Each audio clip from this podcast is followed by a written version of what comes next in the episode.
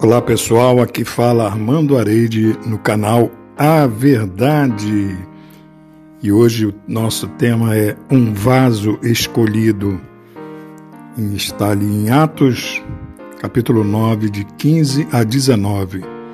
No versículo 15 nós lemos assim: Disse-lhe, porém, o Senhor: Vai, porque este é para mim um vaso escolhido para levar o meu nome perante os gentios e os reis e os filhos de Israel.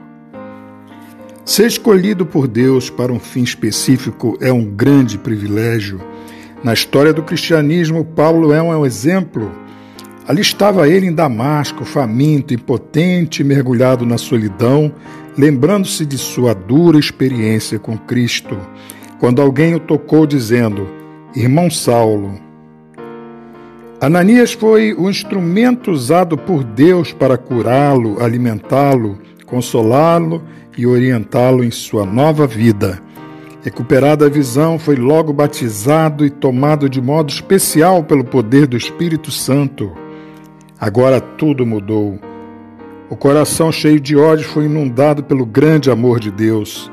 O poderoso instrumento de destruição nas garras do mal agora foi tomado por Deus para construir e abençoar o mundo.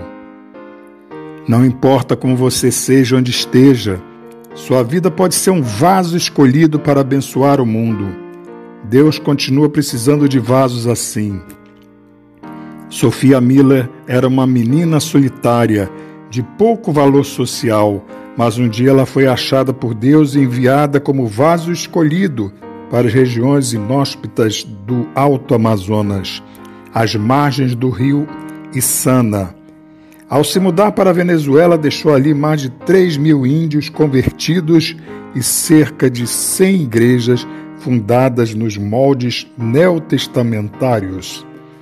Você não gostaria de fazer parte desse exército divino de vasos escolhidos? A decisão é sua.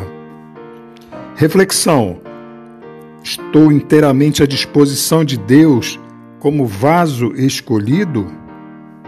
Que Deus possa te usar, que Deus possa te abençoar e que você seja realmente uma peça importante nas mãos de Deus. Até a próxima mensagem, se assim Deus permitir. Amém.